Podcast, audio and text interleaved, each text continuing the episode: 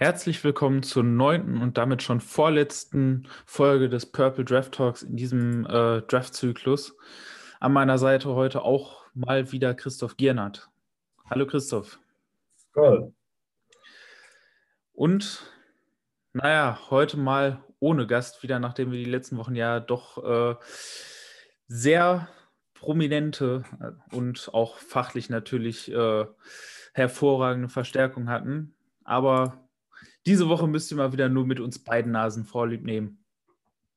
Ja, kommt auch mal vor, ne? Man kann ja nicht immer alles haben.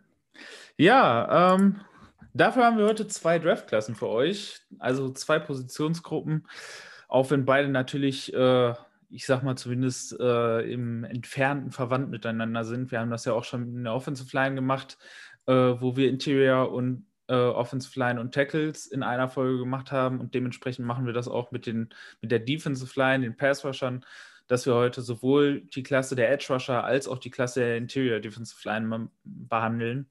Und weil wir zwei Klassen haben und im Moment sowieso um die Vikings herum nicht viel passiert, äh, wollen wir jetzt auch gleich mal mit der Klasse starten, ohne dass wir vorher noch irgendein aktuelles Vikings-Thema besprechen. Deswegen, ja, wieder außen angefangen. Was siehst du dir bei Edge Rushern immer besonders an, wenn du die scoutest? Was sind da so die wichtigsten Prioritäten für dich? Ähm, ja, bei Edge Rushern fange ich auch, äh, wie bei vielen anderen Klassen, erstmal mit den Athletic Traits an. Also ich gucke mir erstmal an, äh, wie groß ist der Spieler, hat der, wie lang sind beispielsweise die Arme, wie ist sie an sich aufgebaut. Also das ist beim Edge auch ähm, eigentlich ganz wichtig, weil er an den Offensive Tackeln vorbeikommen muss, um zum Quarterback zu kommen. Und ähm, die sind immer, sage ich mal, ein bisschen, ja, nicht kompakter, sondern eigentlich schlanker äh, als die Defensive Tackle, äh, die Defensive Ends und ähm, ja, ein bisschen länger um eben auch teilweise rumgreifen zu können und möglicherweise den Fumble zu holen. Und dann gucke ich mir halt an, wie schnell die Spieler auch aus ihrer Stance äh, nach vorne kommen. Also können sie den ähm, Offensive Tackle überraschen? Äh, wie hoch ist die Agility? Also wie schnell kommen sie dann los? Können sie entweder rechts noch einen Stunt äh, vorbei machen oder, oder links, ähm, innen, außen? So, dann ist, wie gesagt, der Speed wichtig. Und dann kommt irgendwann danach dann so äh, die Kraft. Und dabei muss man immer darauf achten, wie arbeiten Sie mit Ihren Händen? Können Sie die Blocks äh, wegmachen? Haben Sie den Punch, um dann eben den Offensive Tackle zu überwinden? Also da kommen, ja, sage ich mal, einige Dinge zusammen. Wie gehen Sie da rein? Äh, also wie athletisch sind die? Wie gehen Sie in, äh, wie schnell sind Sie vor allem? Und wie benutzen sie halt ihre Technik, vor allem ihre Hände, die Arme, um an den gegnerischen Blockern vorbeizukommen. Und ja, da kriegt man immer viel Material, da kann man immer viel sehen, weil die sind halt immer im Mittelpunkt des Plays. Da kann man auch einfach sehr gut scouten und es macht sehr viel Spaß.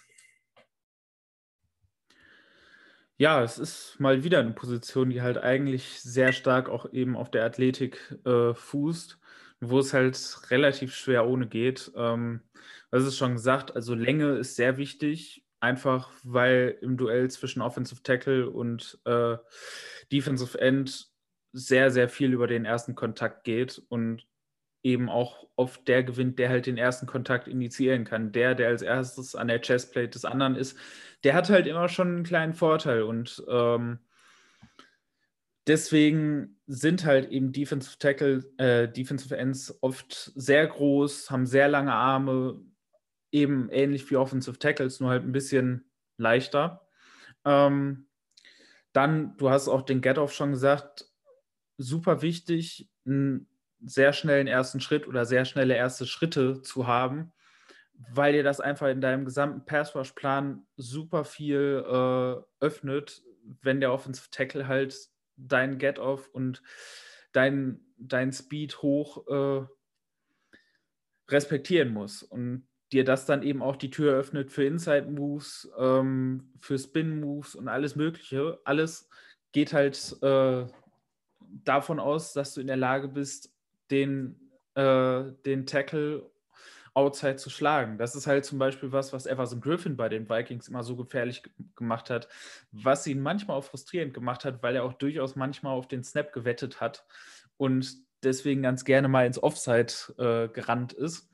Aber durch diesen absurd schnellen Get-Off hat er halt einfach super viele Möglichkeiten gekriegt, weil man halt permanent seinen Speedrush respektieren musste.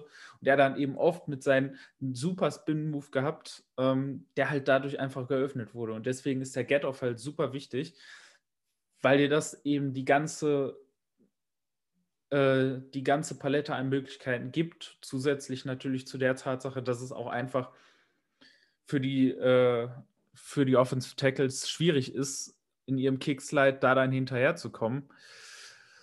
Ja, und dann kommt natürlich Handtechnik, Arm, äh, Arme. Es bringt halt auch nichts, lange Arme zu haben, wenn man nicht weiß, wie man sie einsetzt. Das heißt, es ist wichtig, dass äh, er dann auch versteht, komplett äh,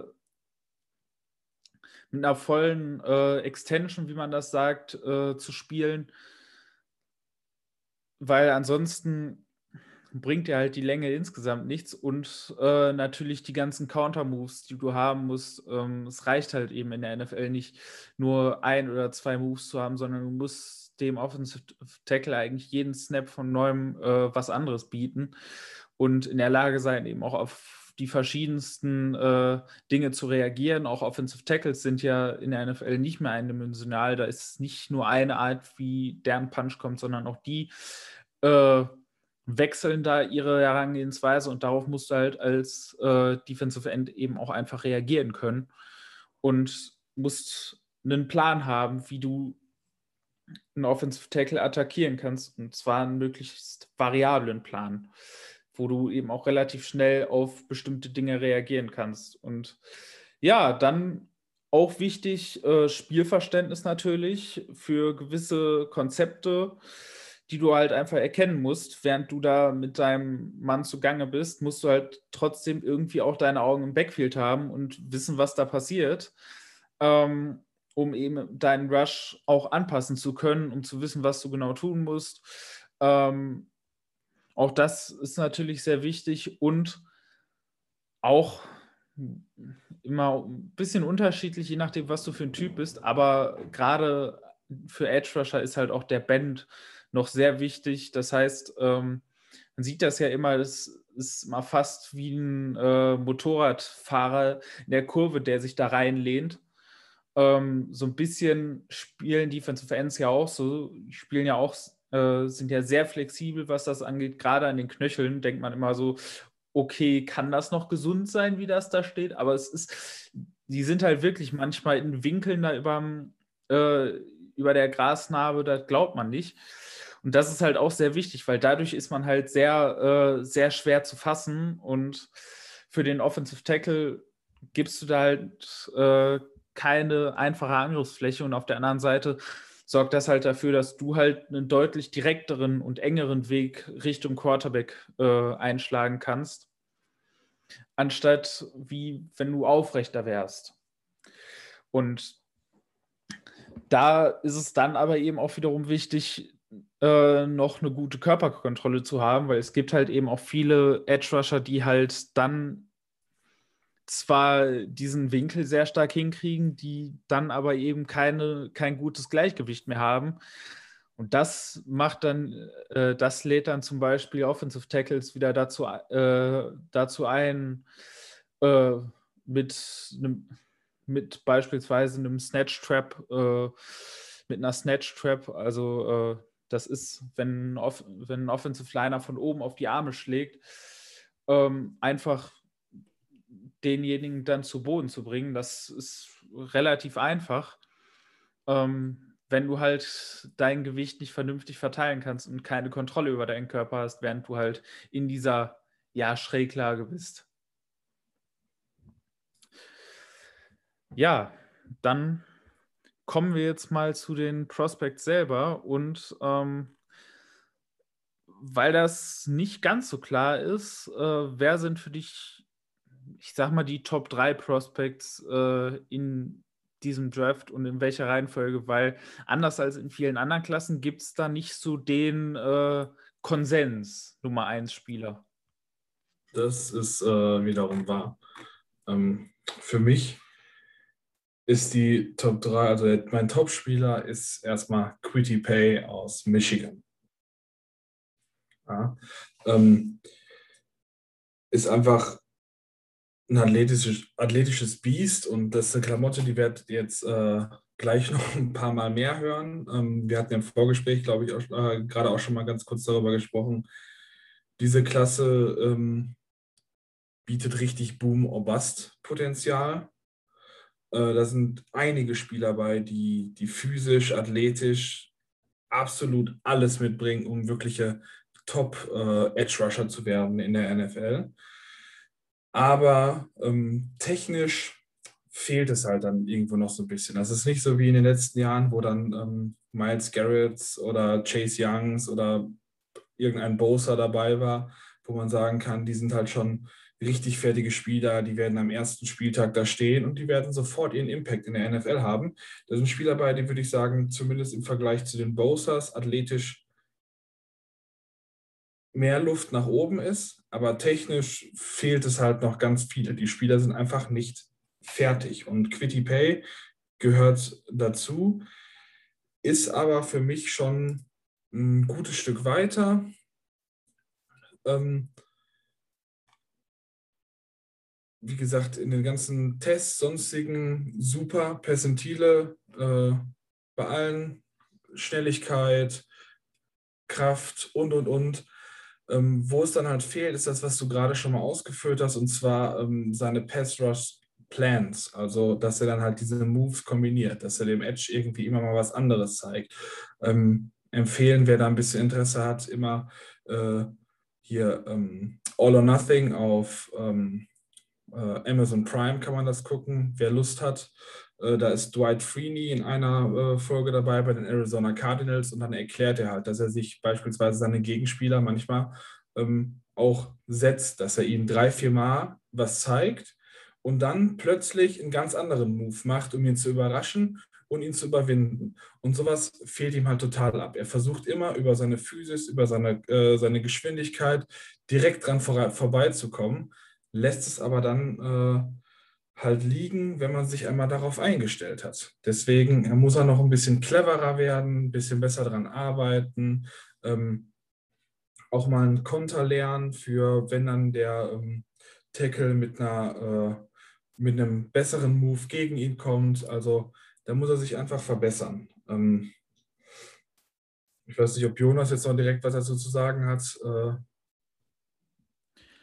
ja, erstmal ähm, auch mein Nummer 1 Edge Rusher dieses Jahr. Ähm, ja, du hast es schon richtig gesagt, es ist eine Klasse voll von athletischen Projekten.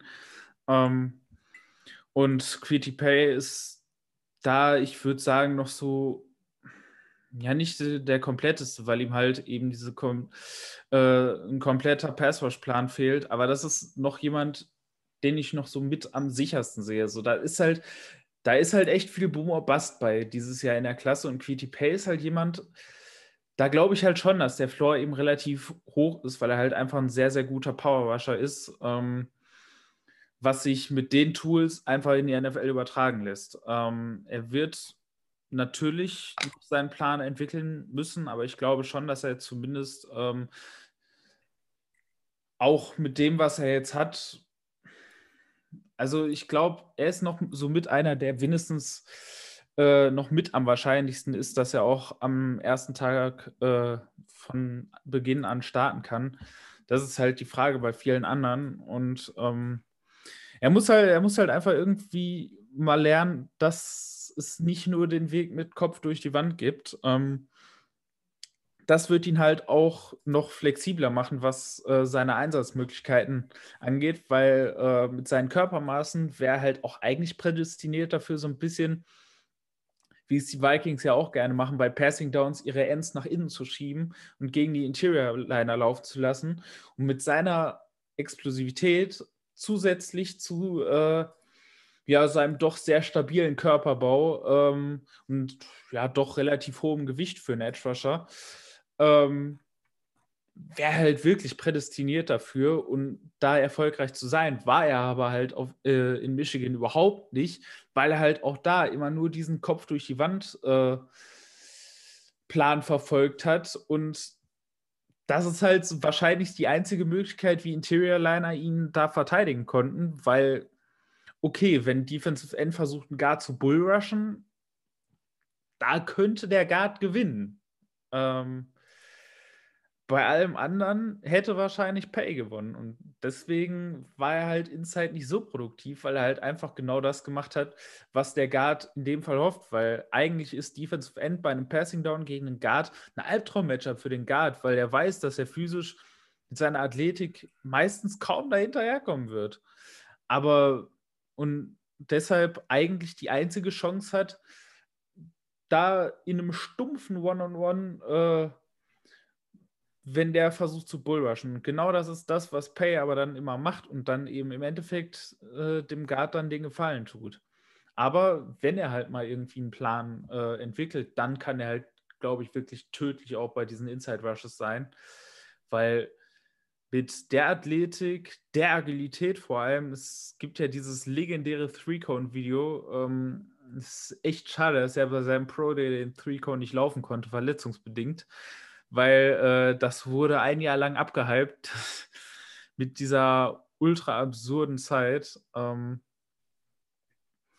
deshalb, es ist schwierig, bei seinen Tools nicht davon auszugehen und vor allem dem, was er als Power Rusher schon hat.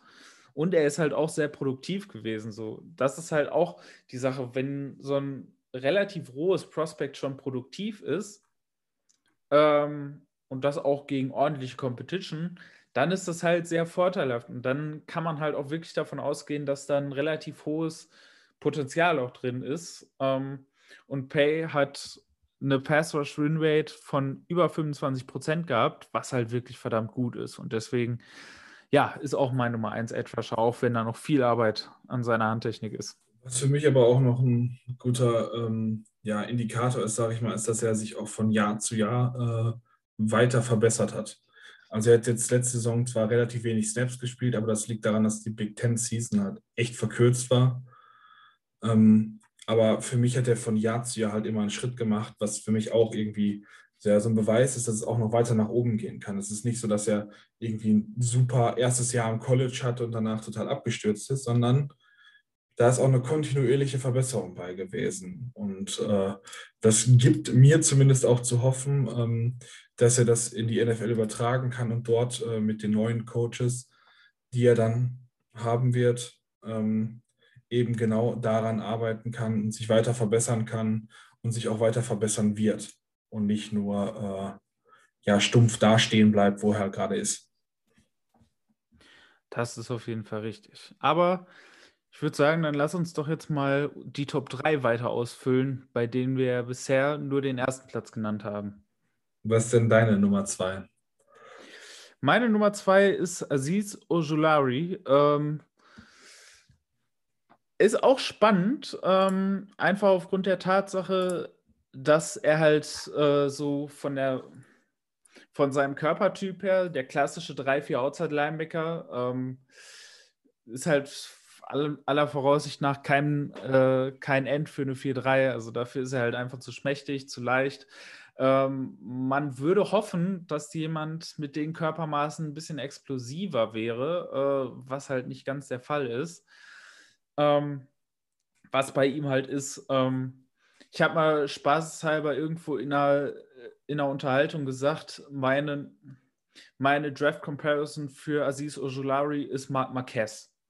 So, jetzt sind wir wieder bei diesem Motorradbild von jemandem, der sich halt unfassbar in die Kurve legt. Das ist Aziz Ojulari. Also da denkt man, da hast du wirklich das Gefühl, der ist teilweise parallel zum Rasen und windet sich dann da um die Offensive Tackles rum. Also ist ein hat eine extrem äh, Band, hat äh, Knöchel aus Gummi.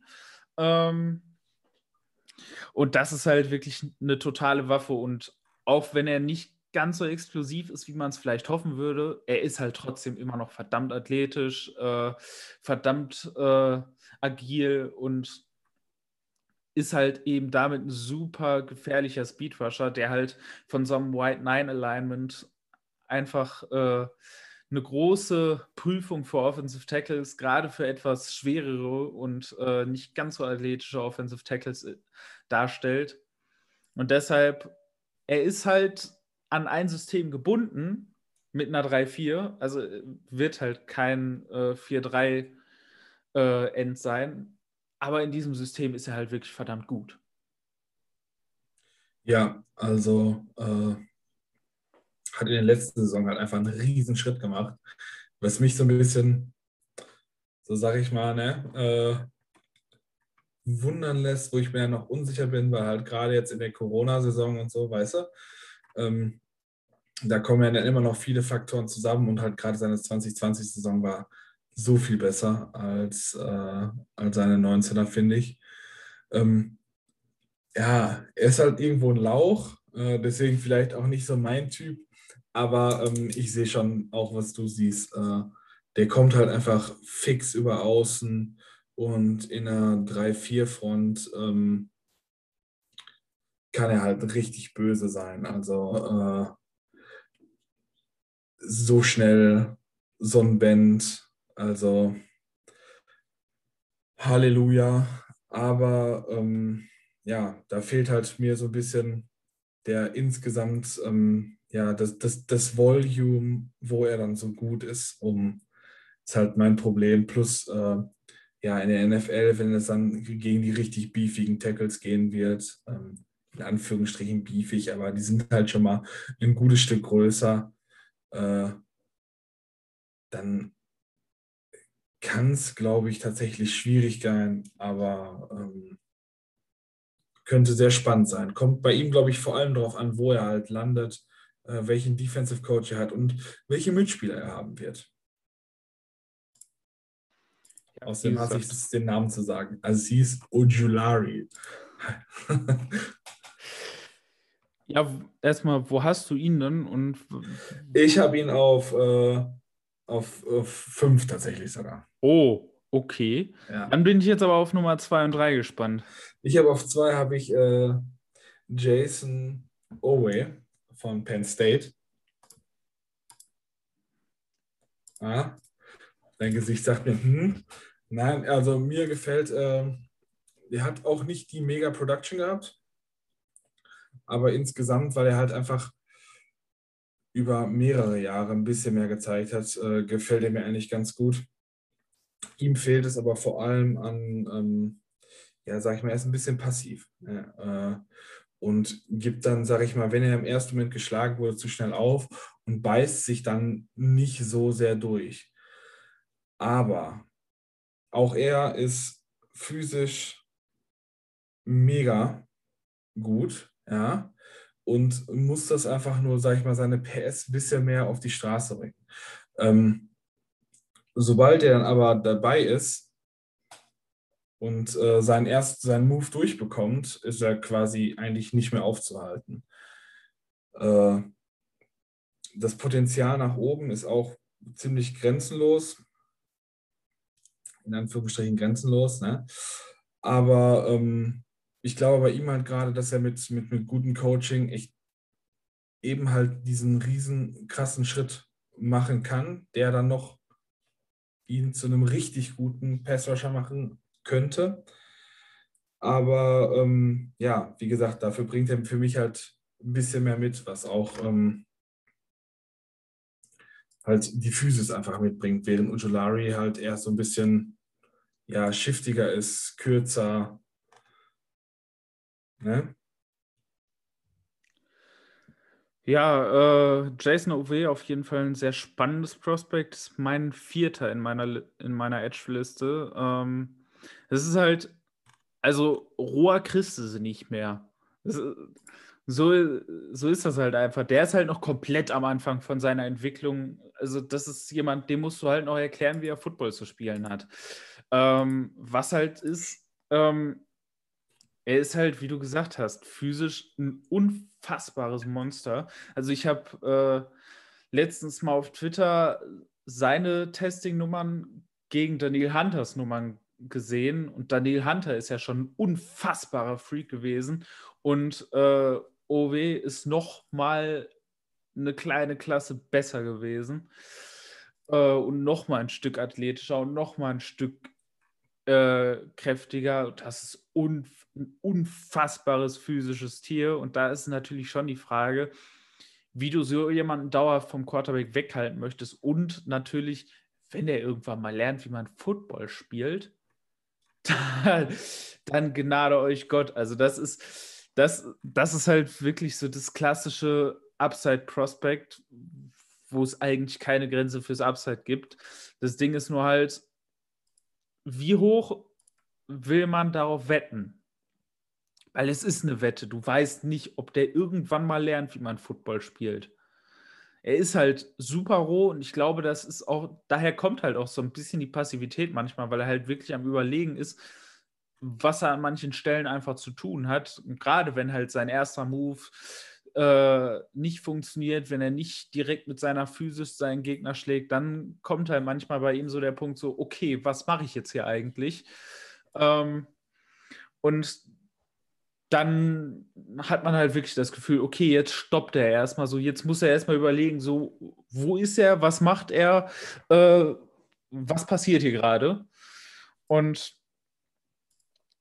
ja, jetzt, kommst, jetzt gehst du halt mit diesem Fundament in die NFL, wo das Spiel halt eben nochmal deutlich komplexer wird. Und da kann ich mir schon vorstellen, dass er ein bisschen Zeit brauchen wird.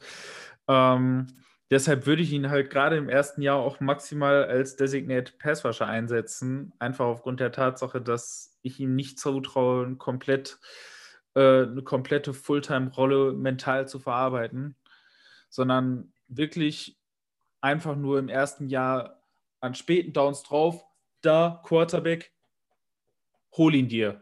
So, das ist, das ist die Rolle, die du ihm im ersten Jahr geben kannst. Keine großen, äh, nicht großartig äh, viele Verantwortungen, nicht viele Reads, die machen muss, sondern wirklich nur ganz stupide Late-Down-Rusher.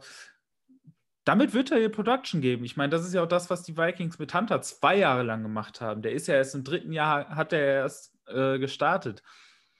Deswegen, wenn du die Zeit hast, den zu entwickeln und auch die Geduld hast, ihn zu entwickeln, dann wird der Lohn halt unfassbar groß sein.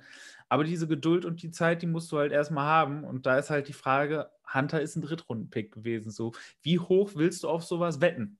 Und ja. da muss ich halt ganz ehrlich sagen, da ist mir ein First-Round-Pick zu viel für. Ja, dann. Ich stehe halt auf die Upside. das kann man bei ihm auch, glaube ich, völlig problemlos tun.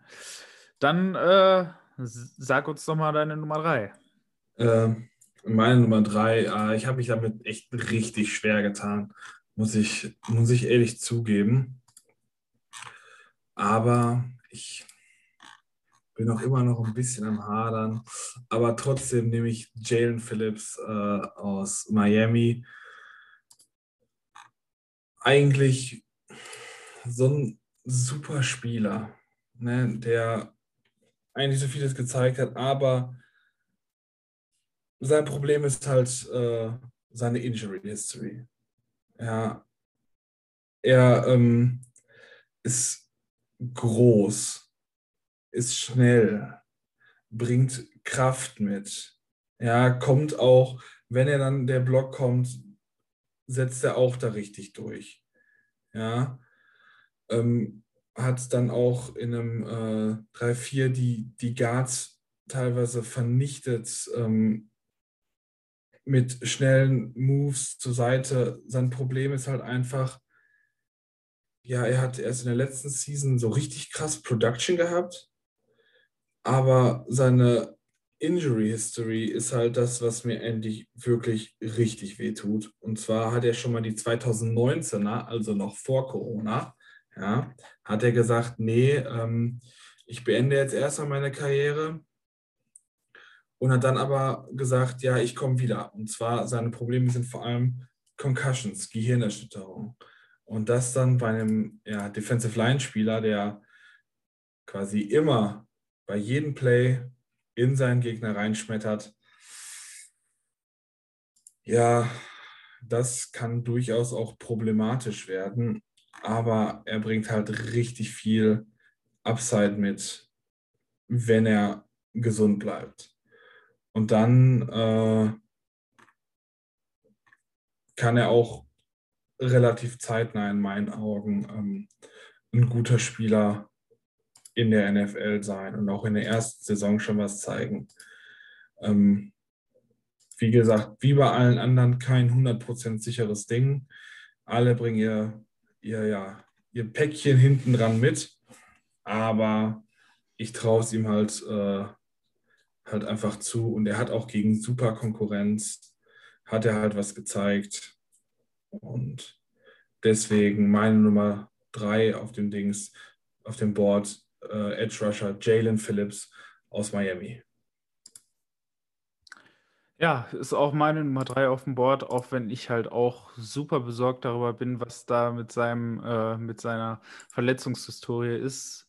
Es ist halt, für uns ist das super undankbar, weil wir halt überhaupt keine, wir können halt wirklich nur schätzen. Wir haben halt auch keine medizinischen Unterlagen oder sonst was, die die NFL-Teams ja haben werden. Ähm, wobei man auch da sagen muss, auch das ist schwierig, weil es wurde ja dieses Jahr nicht beim Scouting Combine, äh, was es ja nicht gab, wurden halt nicht die medizinischen Untersuchungen abgenommen, sondern ähm, es wurde halt ein Termin jetzt vor einer Woche, glaube ich, in Indianapolis gemacht, äh, wo halt eben diese ganzen Tests nachgeholt werden sollten für, ja, ich sag mal, die ersten 150 erwarteten Picks und dazu halt noch alle möglichen Prospects, die halt Off-Season-OPs oder sonstige Probleme hatten.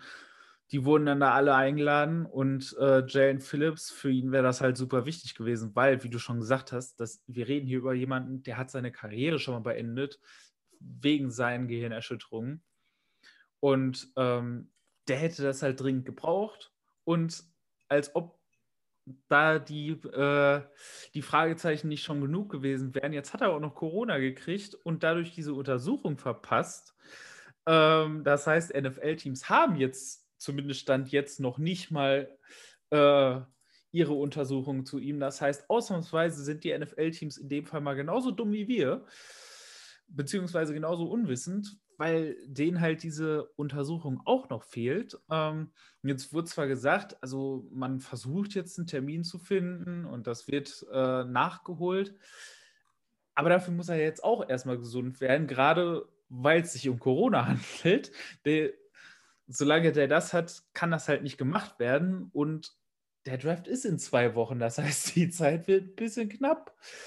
Und also wenn diese Untersuchung nicht vor dem Draft stattfindet, dann kann der richtig fallen. Also ohne diese Untersuchung kann ich mir nicht vorstellen, dass jemand den in der ersten oder zweiten Runde anfasst. Weil nochmal, wir reden hier über einen Spieler, der hat seine Karriere schon mal beendet.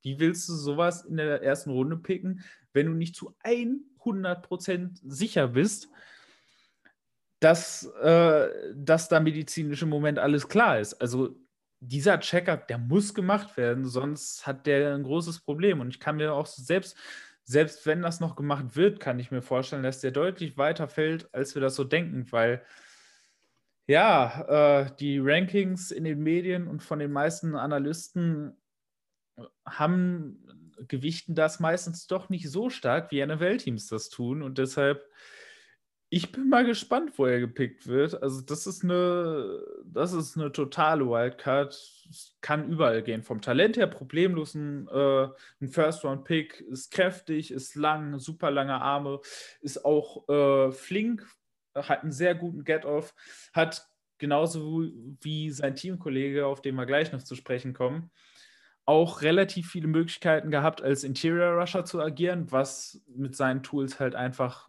unglaublich undankbar für Guards ist. Wir haben das ja mit Pi schon besprochen. Und anders als Quitty Pi ist Phillips halt jemand, der sich da eben nicht nur auf eine Bullrush verlässt, sondern eben auch einfach äh, auf seinen sehr guten Get-Off, auf seine Explosivität verlässt ähm, und damit halt spielt. Und das war halt für Guards einfach nicht zu machen.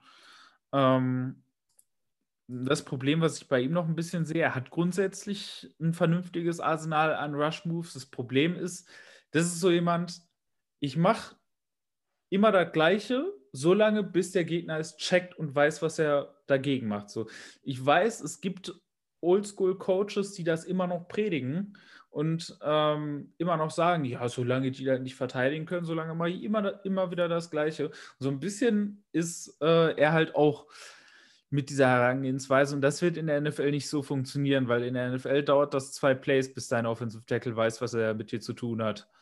Ähm, und deshalb muss er halt auch von sich anfangen, seinen Plan häufiger zu variieren, äh, wenn er halt in der NFL konstant Erfolg haben will. Aber ansonsten hat er alle Tools, die man braucht und ähm, ist grundsätzlich eigentlich weiterentwickelt als viele Leute in seiner Klasse. Und also hätte zumindest in die Diskussion für Edge 1 kommen können, wenn er nicht diese, äh, diese Concussion-Geschichte äh, wäre. Aber so, ich versuche es eigentlich normalerweise in meinen Rankings gar, gar nicht oder nur sehr wenig einfließen zu lassen, weil wir halt einfach nicht die Informationen haben. Aber bei jemandem, bei dem es so offensichtlich ist, kannst du das halt auch, auch als Hobby-Scout einfach nicht ignorieren. Das ist halt wie die Geschichte vor drei Jahren mit Maurice Hurst. Schlimmer. Oder, ja, eigentlich schlimmer. Maurice Hurst war so, hm, er hat eine Hard Condition, wurde aber geklärt. Aber ja, das ist halt so eine Sache, die lässt dann einen Spieler fallen. Er könnte sogar echt richtig tief gehen, obwohl wir eigentlich beide sehr hoch haben und er hat das Talent hat, hoch zu sein. Aber in so einer kompletten Corona-Season, wo die Saison gekürzt ist, wo so viele Prospects auch 2020 gar nicht gespielt haben oder dann teilweise ganz schlecht, äh, da sehe ich das einfach total schwer, das zu projecten. Aber ähm, ja, je nachdem, welches Team es halt macht, würde ich auch beispielsweise in der zweiten Runde oder so überhaupt nicht meckern, sondern sagen, ist eigentlich ein ganz guter Pick. Ja, apropos Miami. Ähm, es gibt da ja noch einen Teamkollegen, der auch ein Jahr nicht gespielt hat, nämlich das letzte aufgrund des, eines Corona-Opt-outs. Und der hat sich das mit Sicherheit anders vorgestellt, denn naja, sagen wir es mal so, gäbe es rein hypothetisch den Hörer, der im Sommer äh, nur Sommerscouting gemacht hat, dann das letzte halbe Jahr nichts mitbekommen hat und jetzt in unser Podcast geht und äh, das erste Mal was von dieser Edge-Klasse hört, der hätte gestutzt, wenn, äh, als wir gesagt haben, es gibt keinen klaren Nummer 1 Edge, weil letzte Sommer gab es da doch äh, einen Namen, der da eigentlich relativ äh, im Konsens genannt wurde, der jetzt aber nach seinem Opt-out aber eben auch aus vernünftigen Gründen gefallen ist. Deshalb, was zur Hölle machen wir mit, mit Gregory Rousseau? Boah, Gregory Rousseau. Also ich meine, seine 2019er Season war von den Zahlen her ja einfach wow. Ne, äh, 16 Sacks, ähm, sechs Hits, 24 Hurries. Äh, das war schon richtig krass für so ein zweites College-Jahr. Also man hat auch, als ich dann zum Ende der letzten, sage ich mal, Saison äh, angefangen hatte, schon mal so ein bisschen grob über die Spieler zu gucken. Und da ja dann klar war, dass wir möglicherweise irgendwas auf Edge brauchen werden, guckt man da rein, denkt sich, boah, ist schon ganz geil. Äh, aber im Endeffekt, wenn man sich dann nochmal genauer reingelesen oder reingelesen und reingeguckt hat, dann merkt man auch bei Rousseau, dass immer noch ein bisschen was fehlt. Ja, es, ich glaube, ein drittes College-Jahr hätte ihm auch richtig gut getan, um sich zu entwickeln, um sich zu zeigen, weil da steckte gerade 2019 noch viel Arbeit drin. Aber es ist ja auch erst ein zweites College-Jahr, sein erstes Jahr gewesen, wo er wirklich gestartet ist. Ja, im ersten Jahr 2018 hat er ein Spiel äh, gemacht.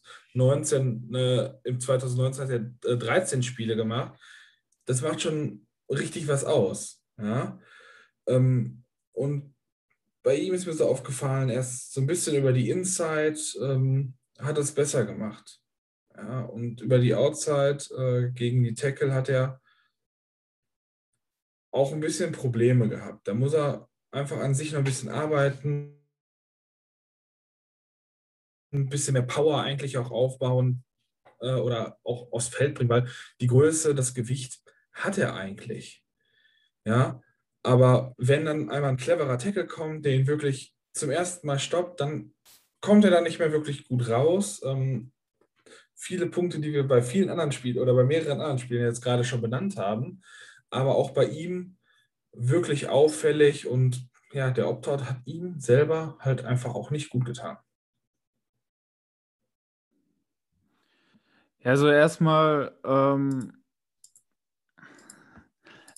es ist ein super schwieriges Prospekt. Er ist, er hat als Wide Receiver angefangen, ist dann in die D-Line gewechselt. Ähm, das ist natürlich eine Umstellung, die ist, äh, das ist ein Werdegang, der ist spannend, um es mal vorsichtig zu formulieren. Also Receiver, die in die D-Line gehen, hat man jetzt nicht unbedingt oft. Äh, ist halt super groß, super lang, was halt erstmal ein Riesenvorteil ist, weil die Länge, die wird halt wirklich nur, die haben halt nur ganz wenige und da wird, äh, das können halt nur ganz wenige countern. Das Ding ist aber halt,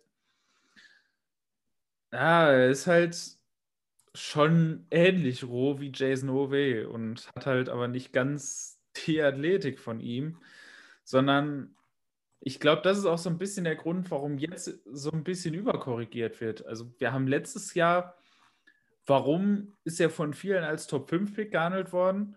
Weil er große Sack-Totals hatte. So, das ist, das ist das Hauptargument gewesen. Er hat große Sack-Totals und ist ein Tools-Prospect, was halt, nun, was halt ein unglaubliches Upside hat. Das war die Argumentation. Jetzt haben die Leute aber geguckt, haben gesehen, okay, Sack-Totals waren zwar hoch, aber die, äh, die Pressure-to-Sec-Conversion-Rate äh, war halt extrem hoch, was dafür spricht, dass es da eigentlich im Normalfall eine Regression geben würde. Ähm, es ist halt, es ist halt immer so eine Frage, ähm, man kann halt Sack Totals manchmal relativ hoch haben, auch wenn man eigentlich gar nicht so viel, äh, so viel Pressure bringt, weil einfach gefühlt jede Pressure zum Sack wird. Und das ist so, das ist bei Rousseau halt ein bisschen so gewesen, wenn man schaut, also seine Pass Rush äh, war unter 18 Prozent. Das ist schon nicht so toll. Und ähm, dazu hat halt auch er überhaupt keinen Plan, wie er seine äh, Arme, seine Hände zu nutzen hat, ist halt technisch noch extrem am Anfang, was auch klar ist. Der hat ein Jahr Erfahrung als D-Liner, so. Natürlich. Aber ich glaube, was jetzt dazu geführt hat, ich fand es gut, wie sich das entwickelt hat, weil Top 5 war es halt einfach nicht und irgendwo zwischen erster und zweiter Runde hätte man so gedacht, okay, jetzt wird ein bisschen überkorrigiert, dass Leute sagen, okay, vielleicht sogar nur Tag 3. Da muss ich auch sagen, so bitte, ähm, weil jetzt kam halt noch dazu, dass gerade seine Agility-Nummern und generell sein Pro Day, ich hm. sag mal so, semi gelaufen ist. Und bei jemandem, wo halt alle immer gesagt haben, okay, das ist ein Freakish Tools Prospect, und dann kommen die Nummern und die Nummern sind nicht so toll. Ähm, dann waren halt jetzt doch viele sehr enttäuscht. Wobei man jetzt sagen muss, die Nummern waren jetzt nicht toll, aber für jemanden mit seiner Statur waren sie jetzt auch nicht so schlecht. Das kommt halt auch noch dazu. Also das war jetzt nicht irgendwie äh, ein Pro Day, wo man sagen muss, okay, da fällt jetzt alles raus, sondern es war halt einfach nur nicht so krass, wie man das erwartet hat. Und ich muss ganz ehrlich sagen, wenn man sich seinen Film angeguckt hat, so richtig überraschend kam das jetzt nicht. Dass er nicht der alleragilste ist, das hätte man wissen können. Ähm, hat halt auch super viel Erfolg gegen Inside, äh, äh, auf Inside Rushes gehabt, also gegen Guards, was du ja auch schon gesagt hast, weil er da halt einfach mit seiner Länge so unglaublich überlegen war dass es halt kaum Guard irgendwie aufhalten konnte. Deshalb, ich bin mal gespannt, wie er genutzt wird. Also ich könnte ihn mir als End in der 3-4 vorstellen. Ähm, für eine Fulltime-Interior-Rolle ist er A zu groß ein bisschen, weil da kommt dann Pet-Level und so weiter ins Spiel. Da kommen wir dann gleich noch bei den Scouting Points für die Interior Defensive Line rein. Und B auch ein bisschen, äh, also B fehlt ihm dann halt auch ein bisschen die Kraft äh, über den gesamten Körper. Ähm, aber ich sag mal, in einer eine 4-3 Under wird mir ganz gut gefallen als Strongside End, wenn du halt außen da den Edge noch hast, ähm, der dann noch rusht, du aber halt kein richtiger Interior Liner bist, sondern halt ja so eine, so eine Hybridposition. Also auch da so ein bisschen das, was wir bei Ojulari in einem ganz anderen, äh, mit einem ganz anderen Typ und einer ganz anderen Rolle gesagt haben. So Rousseau ist halt jemand, du musst halt die richtige Defense für ihn haben. Dann kannst du mit ihm auch was anfangen. Du musst die richtige Defense und einen verdammt guten D-Line-Coach haben. Das sind die zwei Dinge, die brauchst du für Russo. Wenn du das hast, dann kann das was werden. Aber es ist halt eben wieder super riskant. Ja, die richtige Defense, einen guten Coach, die bräuchst du am besten immer, ne? Also, aber, ja, aber ja, es gibt halt Leute, die sind davon abhängiger. Ja, es gibt halt so Spieler, wo du weißt, ja, der kommt in die NFL und du weißt, ja, der ist halt, wenn er nicht irgendwelche mega Verletzungspech bekommen wird, wird er halt äh, ein, sag ich mal, Star-Defensive-Spieler sein, so wie Chase Young letztes Jahr. Aber ähm, das ist halt Rousseau eben nicht. Der ist so ein bisschen, sage ich mal, eher so in die Richtung wie ähm, äh, nicht Dings, Chubba äh, Hubbard, der tolle Numbers hatte, aber wo das dann noch an irgendwas fehlte. Aber ja, trotz alledem ist er äh, definitiv auch für seine Position ein deutlich besseres Prospect, der dann, also wo ich das Risiko eher noch eingehen würde, ihn äh, vielleicht zu draften als, als eine mögliche zukünftige Waffe, äh, Waffe, die ich noch entwickeln möchte. Ja, ähm, um die Klasse abzuschließen, jetzt noch, äh, wer sind für dich noch ein paar interessante Spieler, die du an Tag 2 nehmen würdest? Hm, da würde ich jetzt beispielsweise unter anderem hm, einen Ronnie Perkins aus Oklahoma sehen. Also im selben Team, auch dem auch der gute Sam Bradford gekommen ist.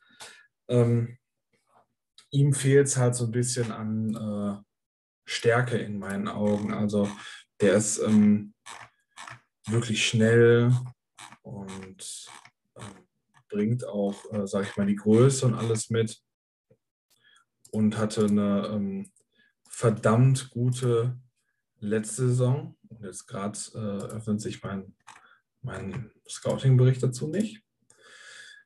Ähm, ja, äh, er ist aber besser gegen den Lauf gewesen und ähm, mehr auch ein äh, Speed Rusher also weniger ähm, anders als meinen eigentlichen äh, ja, Lieblinge, äh, eher schneller, äh, der von außen rumgeht, ähm, hatte auch eine eher bessere letzte Saison, ähm, hat vor allem so einen Dip-Move, wo er aber schön tief gehen kann, ähm, den Speed, denke ich, wird er auf jeden Fall übertragen können. Ähm, sobald er aber dann einmal erwischt wird, wenn er ein guter, äh, guter Tackle oder so gegen ihn gestanden hat, dann lässt er sich auch mal schnell hängen. Und ja, äh, vielleicht sehe ich da auch zu viel aus diesem Kansas-Spiel. Aber ähm, für mich trotzdem jemand, der sich deutlich entwickeln kann und äh, der über seine Flexibilität, seine Geschwindigkeit ähm, an Tag zwei in Runde drei eher äh, ja, bei einigen Teams landen könnte und dort weiterhelfen kann. Ich meine, jetzt haben wir ja öfter gesagt, ähm, dass die Edge-Klasse an der Spitze jetzt nicht so toll ist, weil sie halt einfach äh, wenige sichere Prospects hat. Was man dieser Klasse aber wirklich zugutehalten muss, ist, dass sie Prospects mit viel, äh, mit relativ gutem Upside eigentlich durch die ganze Klasse hat. Also ob Tag 2, ob Tag 3, irgendeinen vernünftigen Edge Rusher findest du eigentlich immer. Also die Klasse ist relativ tief und hat relativ viele Prospects, aus denen halt was werden könnte. Es fehlt halt irgendwie nur dieses, dieses eine sichere Prospect, um halt auch wirklich was aus der Klasse zu holen, was sicher ist. So, das ist eine Klasse, die kann, wenn man in fünf Jahren zurückblickt, eine All-Time-Great-Klasse sein, kann aber auch eine, eine Klasse sein, aus der es keiner geschafft hat. So, das ist alles möglich. Aber ähm, an Tag zwei und drei wird es dann halt interessanter, weil man dann eben eher bereit ist, dann auch so ein Gamble mal einzugehen. Und da gibt es halt wirklich, wie gesagt, also es gibt eigentlich für jede äh, Draft-Position so deine Leute, also Edge Rusher findest du eigentlich überall in diesem Draft. Ähm, und auch durchaus welche, die halt eben wirklich dieses Upside haben, auch äh, spielen zu können. Also ich glaube, ich habe zwölf wenn ich das jetzt richtig habe, müsste zwölf Stück in meinen Top 100 haben. Also. Ja, und äh, also zwei Namen, die ich auf jeden Fall äh, auch den Vikings mal mit auf den Weg geben möchte, einfach weil das zwei Spieler sind, die von ihrem Spielertyp, von ihrem, ihrer Physis, ihrem Körper, ihrer Athletik sehr in das Anforderungsprofil der Vikings passen sind. Zum einen Peyton Turner aus Houston, den ich ja jetzt die Tage auch schon in meinem Mockdraft hatte. Ähm, und der zweite ist äh, Carlos Basham Jr. von Wake Forest, ähm, der leider dieses Jahr ein bisschen einen Schritt, einen Schritt zurück gemacht hat, der nicht ganz körperlich in der Form war, in der man ihn erwartet hat, weshalb auch eigentlich lange sich so ein bisschen das Narrativ gehalten hat, dass er halt nicht der allerbeste Athlet ist, was halt, glaube ich, hauptsächlich bei vielen Leuten gesagt wurde, die halt hauptsächlich 2020er Tape geguckt haben. Ähm, am Pro Day hat er dann gezeigt, okay, ist doch athletisch. Ähm, und wenn man 2019er Tape guckt, dann kann man das auch durchaus bestätigen. Ähm, aber beide halt von ihrem Spielertyp sind beide etwas schwerere Ends, also so kla klassische Base-End halt. Ähm, bei Turner wird man halt sehr viel an seinem Stand arbeiten müssen. Also da hat Andre Patterson dann eben auch eine Aufgabe, da ein bisschen mehr zu gucken. Also ich glaube, er hätte die Athletik und hätte auch grundsätzlich einen relativ guten Get-Off. Ähm, das Problem ist, dass er in seinem Stand irgendwie noch nicht so richtig komfortabel wirkt. Also wahrscheinlich irgendwie noch nicht seinen richtigen Stand gefunden hat. Da wird man nochmal gucken müssen, dass man das äh, nochmal nachjustiert. Und deshalb kommt er da noch nicht so richtig raus, obwohl er eigentlich die Athletik für einen relativ guten Get-Off hätte. Ähm, was aber dadurch so ein bisschen verschwendet wird. Aber ansonsten sind das zwei Prospects, die ich auf jeden Fall bei den Vikings auf der Liste haben würde. Äh, Perkins hast du schon gesagt, da ist dann auch viel so ein bisschen das Problem. Also der ist ja auch für die erste Hälfte der letzten Saison äh, suspendiert gewesen. Ich glaube durchaus, wenn er mehr den Power-Aspekt in sein Spiel mit reinnehmen würde, dass er das durchaus hat. Ähm, also er ist jemand, der das haben kann, wenn er will. Er ist halt nur jemand, der es bisher fast ausschließlich über, äh, über Explosivität und Finesse versucht und eben relativ wenig einfach stumpf Power Rush. Ähm, ich meine, wir haben es ja, ja, viele von uns haben ja, glaube ich, den Clip gesehen, wo er Tevin Jenkins äh, ins Nirvana gelongarmt hat. Und Tevin Jenkins ist ja nun wirklich kein, kein Kind von Traurigkeit, wenn es um Kraft geht. Ähm, also er hat es schon. Er muss halt lernen, es einzusetzen und konstant einzusetzen. Dann glaube ich, dann kann Perkins auch wirklich gut werden. Und deswegen sehe ich ihn halt auch nicht als reinen 3-4 Outside-Linebacker, wo ihn viele sehen. Und ich glaube auch, dass er mit seiner Hand am Boden spielen kann. Also ich kann ihn mir auch gut in einer 4-3 vorstellen. Da sind so ein paar Spieler bei, wo ich tatsächlich sagen würde, ah, wenn Andrew Patterson die in die Finger bekommt. Aber den meisten sehe ich halt für uns zu viel Need auf anderen Positionen, dass ich dann doch nicht zugreifen würde, was mich irgendwie auch stört. Da sind echt einige dabei, wo ich so gerne sehen würde, wie wir die entwickeln können. Aber ah, ja, dazu, mies. Dazu kann man dann halt auch einfach nochmal auch sagen, wir haben es ja jetzt oft gesagt, mit, den, ähm, mit der fehlenden Sicherheit bei den Prospects dieses Jahr.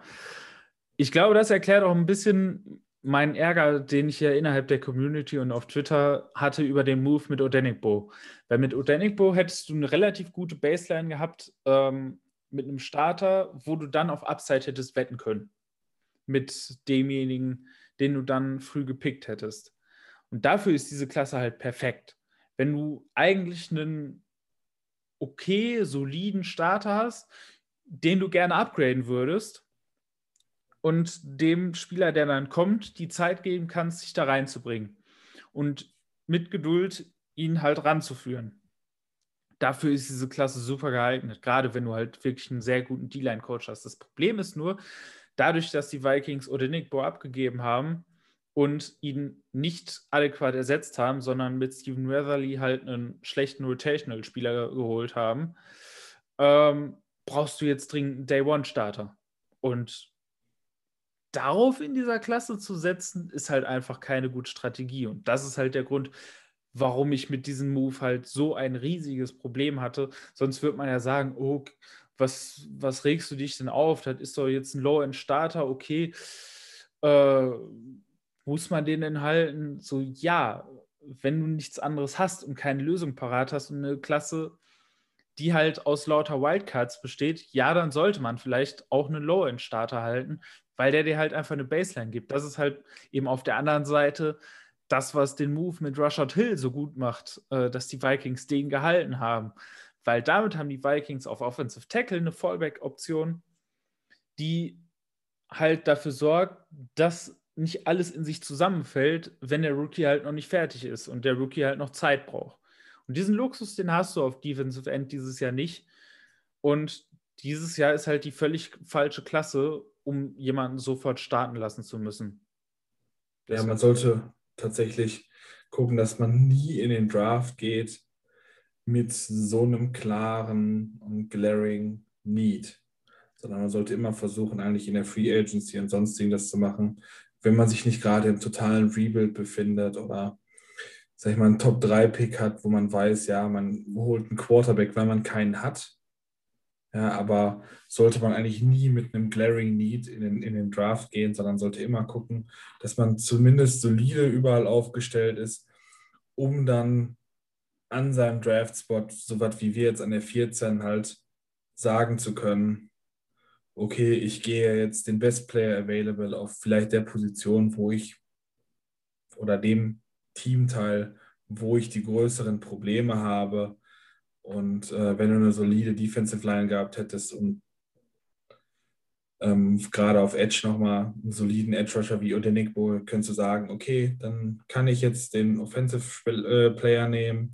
Und wenn dann doch nicht die Offensive Tackle möglicherweise, die durchgegangen sind, die wir, wo vor zwei, drei Wochen drüber gesprochen wurde hier, ähm, die ersten großen weg gewesen, hättest du gesagt, okay, dann ist vielleicht noch Quitty Pay übrig, dann kann ich Quitty Pay nehmen aber äh, ja, so ist halt gerade auf Edge und eigentlich auch in der O-Line sind halt diese Sachen da. Es sind starke Needs. Das macht es dann schwierig, da abzuwägen. Ja, klar, und wenn du es halt schon nicht vermeiden kannst, mit einer Baustelle in die Draft zu gehen, dann machst du halt mindestens auf einer Klasse, die halt dafür geeignet ist.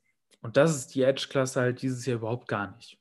So, das ist halt noch der Punkt, der eben dazukommt. So, nicht nur, dass man eben sich auf den Draft verlässt, sondern eben noch mehr, dass man sich auf eine Draft-Klasse verletzt, die super unberechenbar ist.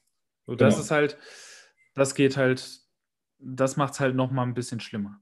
Mhm. Aber dann würde ich jetzt auch die Edge-Klasse mal abschließen und äh, den Fokus in die Mitte legen. Da haben die Vikings anders als auf Edge in der Free Agency viel Geld ausgegeben, um den äh, Spot neben Michael Pierce zu besetzen. Für meinen Geschmack ein bisschen zu viel Geld für einen Spieler, der nicht unbedingt der Spielertyp ist, den ich da gerne gehabt hätte. Aber das ist auch wieder ein anderes Thema. Wer das nochmal hören will, unsere Free Agency-Folge ist ja immer noch online. Ähm, der kann da gerne nochmal reinhören. Ähm, ansonsten erstmal wir haben ja die Scouting Points gerade von äh, Edge Rushern schon bes äh, besprochen. Was sind für dich so die größten Unterschiede im Scouting zwischen Edge Rusher und äh, Interior Defensive Line? Ja, ähm, der, der Edge Rusher haben wir vor allem über die Länge und äh, auch über den Get-Off gesprochen. Ähm, der Interior Defender, der dann halt gegen die Guards, die auch massiger sind, äh, spielt.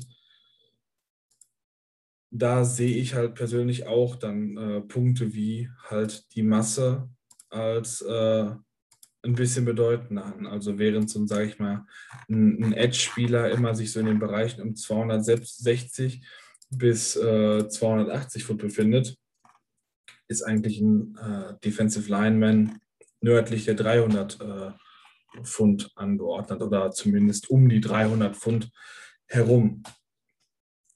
Ähm, da kommen dann an sich ein paar andere Punkte noch, äh, noch zum Tragen. Klar, Get-Off ist auch wichtig fürs Pass-Rushen. Und da ist dann halt auch immer so ein kleiner Rollenunterschied noch mit dabei. Möchtest du halt einen Three-Tag haben, der mehr in den Pass-Rush reingeht, den Quarterback angreift oder äh, brauchst du da mehr was Richtung Nose-Tackle? Es kommt auch immer darauf an, ob du dann da die, die 3-4 oder die 4-3 spielst. Als, äh, ja, sag ich mal, Base-Defense und ähm, was du da benötigst. Äh, das Spiel gegen den Lauf ist da für mich an sich ein Tacken, also ein Stück wichtiger als, als bei einem End. Aber es kommt halt auf die, ja, auf, auf ähnliche Qualitäten an, äh, sag ich mal, weniger auf den Speed und dann ist halt die Power doch, äh, doch bedeutender als, als auf der anderen Seite oder auf, äh, auf den äußeren Positionen. So ein bisschen halt auch parallel dazu äh, Guard und ähm, Tackle. Wo der Guard äh, halt auch ein bisschen massiger, größ, äh, wuchtiger ist als äh, der flinkere Tackle. Ja, also ähm, was ganz wichtig ist bei der äh, Interior Line und eben auf beiden Seiten, weil du halt weniger Space hast und es halt wirklich mehr an vielen Stellen wirklich einfach nur eins auf eins, äh, also nicht immer nur eins auf eins, gerade bei den Nose Tackle hast du meistens zwei auf ein, aber da ist es halt wirklich einfach ein, ja, ein Drücken gegeneinander und deswegen Pet Level. Pet Level ist super, super, super wichtig. Ähm, gerade für Interior äh, Defensive Linemen weil wenn du mit deinen Pads zu hoch bist, dann wirst du da rausgehebelt und wirst halt relativ schnell aus deinen Gaps bewegt. So, du musst einen sehr, sehr, sehr tiefen Schwerpunkt haben. Das ist überall im Football wichtig, aber gerade in den Interior Lines ist es halt noch mal ein Stück wichtiger.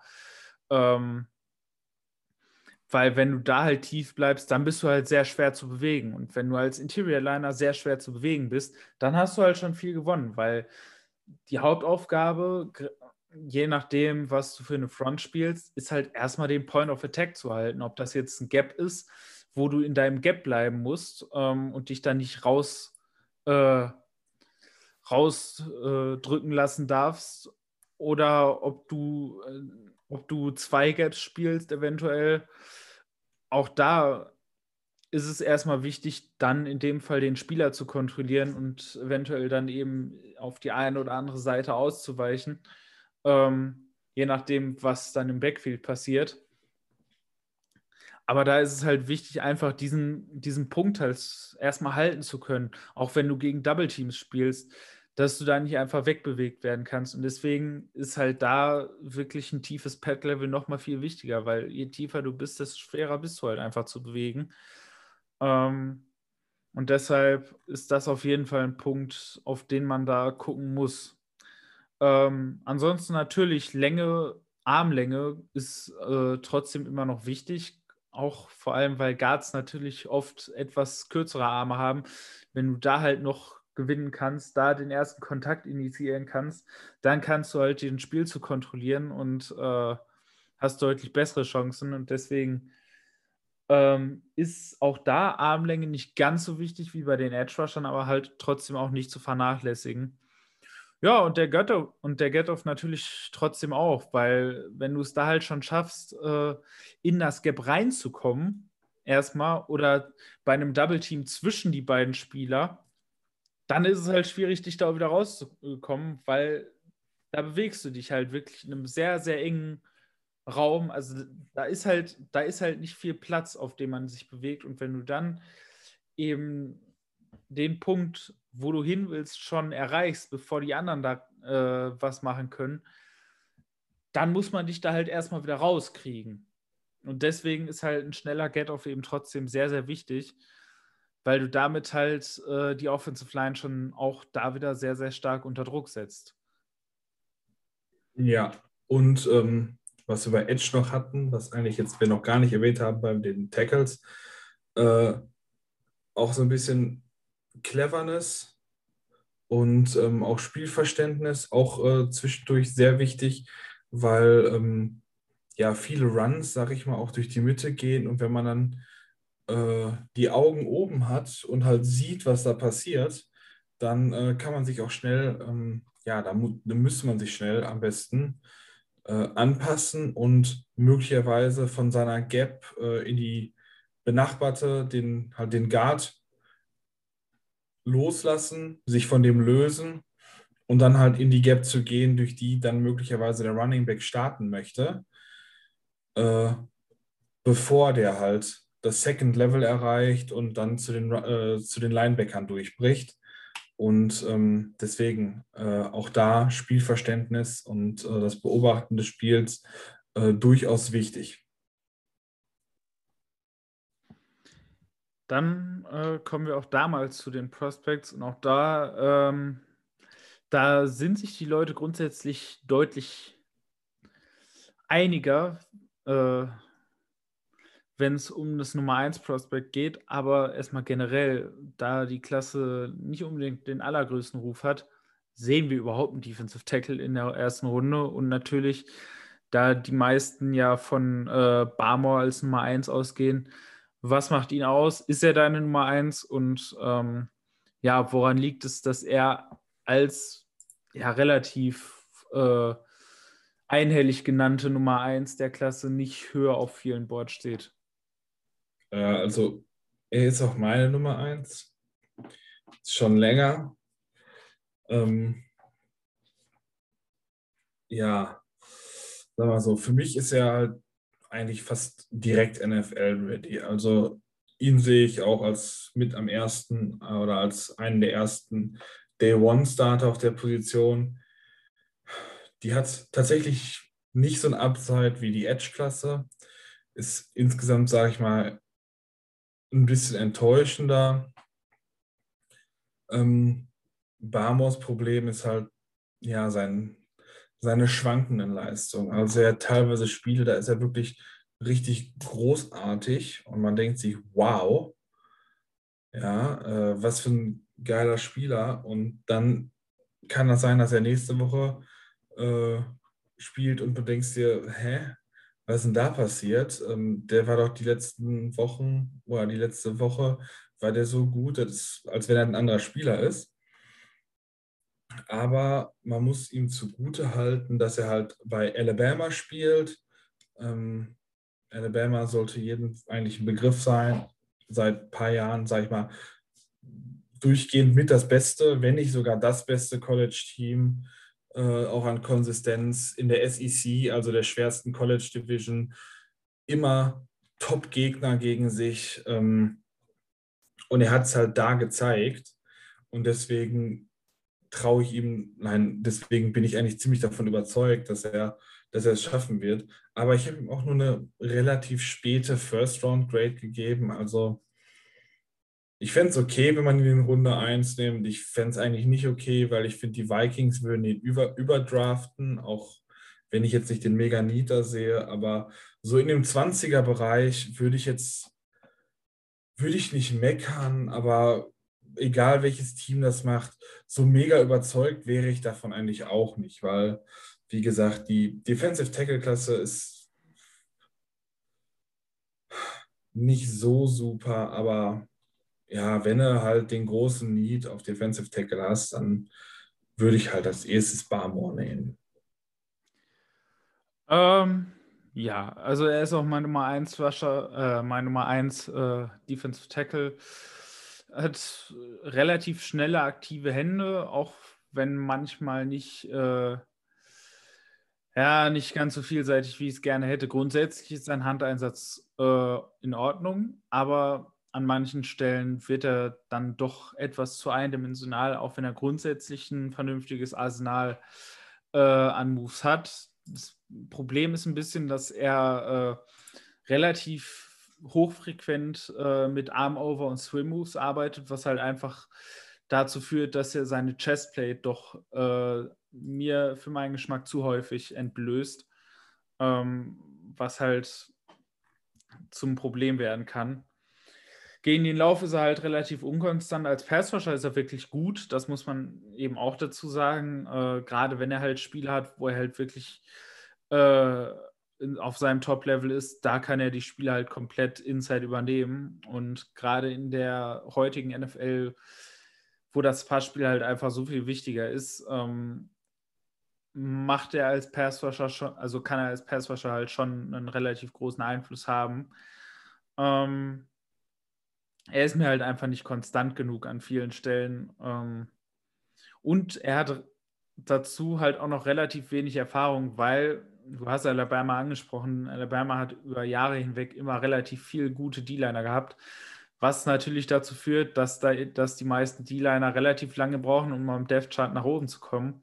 Das war halt auch der Fall mit Barmore. Ähm, und deshalb sieht man die meistens immer erst nur ein, vielleicht anderthalb Jahre, bevor sie dann in die NFL gehen. Und dann haben die alle nicht so super viel Erfahrung. Deswegen, äh, das kommt halt auch noch dazu.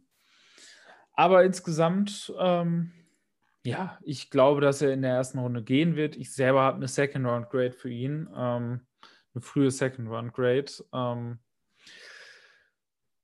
da würde es mir eher passen, aber er wird halt einfach davon profitieren, dass ansonsten halt aus dieser Edge, äh, aus dieser äh, Interior Defense Flying Klasse nicht so super viel kommt.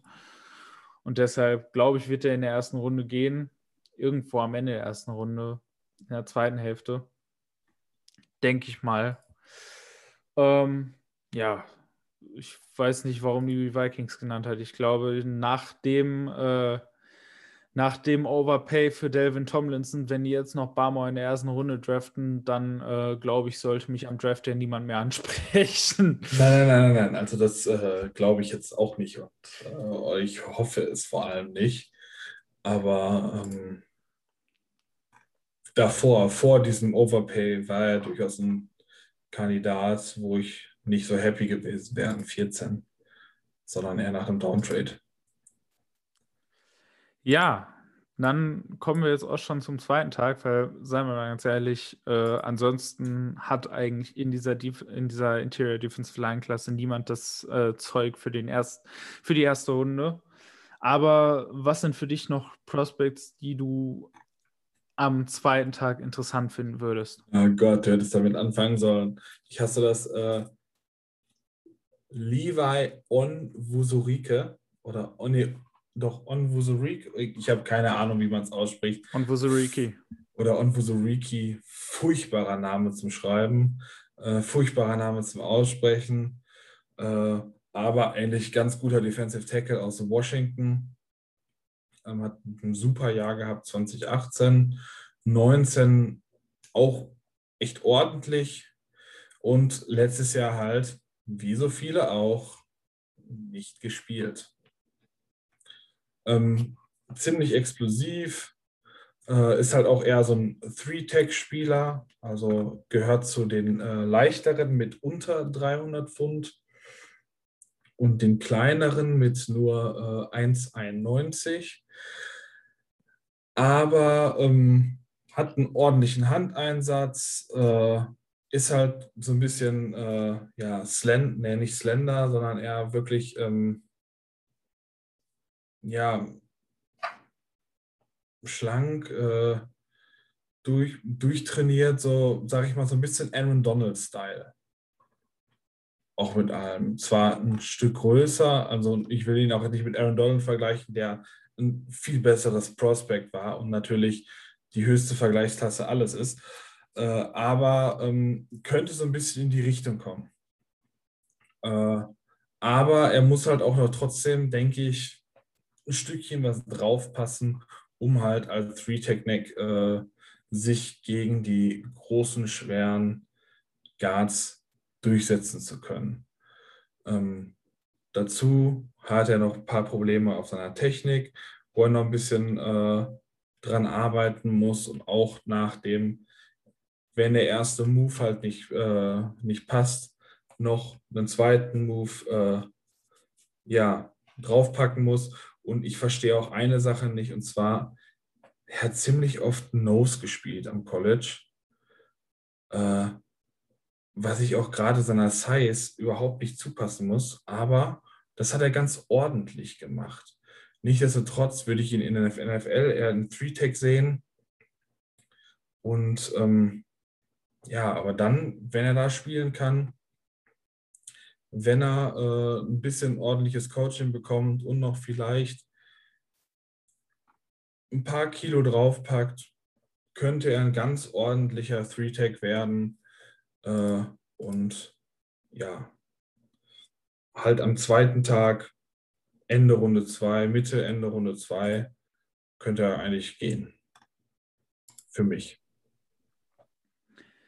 Ja, eigentlich kann man das relativ gut aufteilen ähm, in die verschiedenen Rollen. Ähm, ja, ich persönlich finde, dass es hier und da ein paar halbwegs interessante Three-Tags für den zweiten Tag gibt. Ähm, alles irgendwie nicht für so eine Fulltime-Rolle, aber so äh, hier und da sind da doch einige, die ich äh, einfach aufgrund ihrer Tools auch einfach wieder gut finde.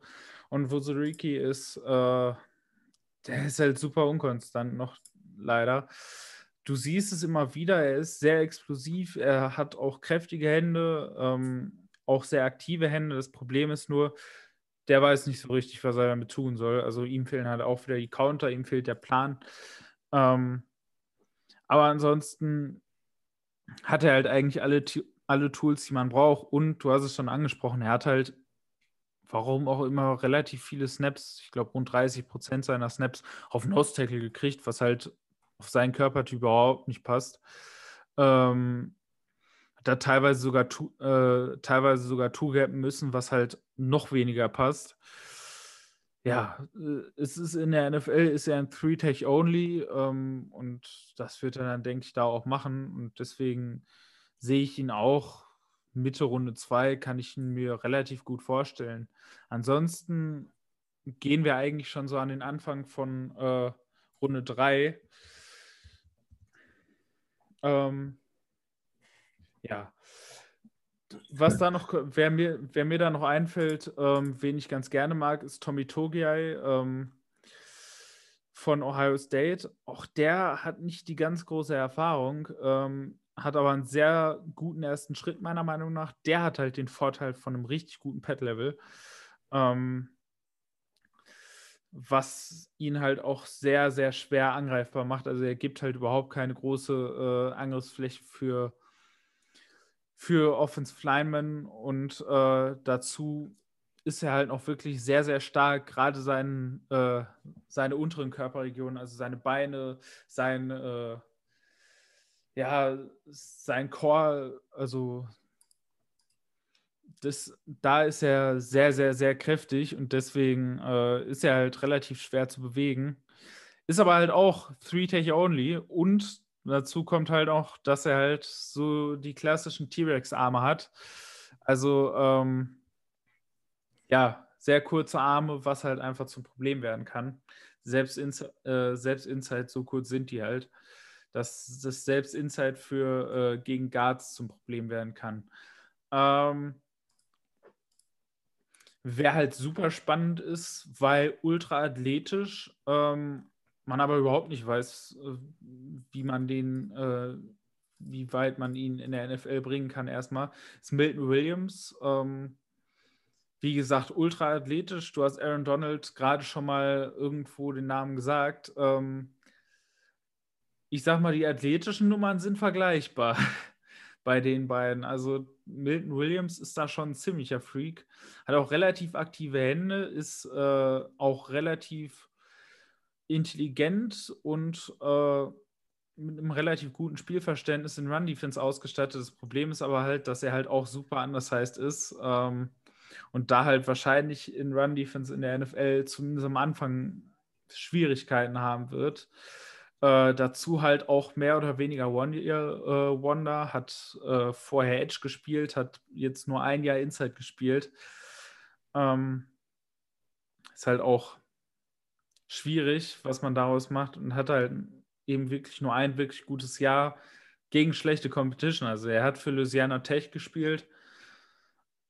Da hat er nicht die ganz großen Gegner gehabt. Ähm, Deswegen ist das halt, halt auch schwierig zu bewerten und äh, sein Handeinsatz ist immer noch sehr wild. Also äh, spannend, was er da manchmal vorhat. Wie gesagt, sehr aktiv.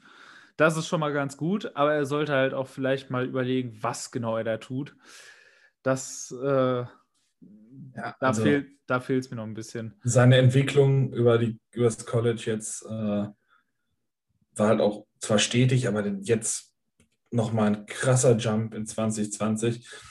Äh, aber wenn ich das richtig noch im Kopf habe, als ich mir Zach Wilson an, äh, angeschaut habe, ist er mir auch, äh, habe ich ihn auch gesehen und dann nochmal drauf geguckt, weil ich hatte das Gefühl, dass, dass die Louisiana Techline nicht wirklich viel gemacht hat.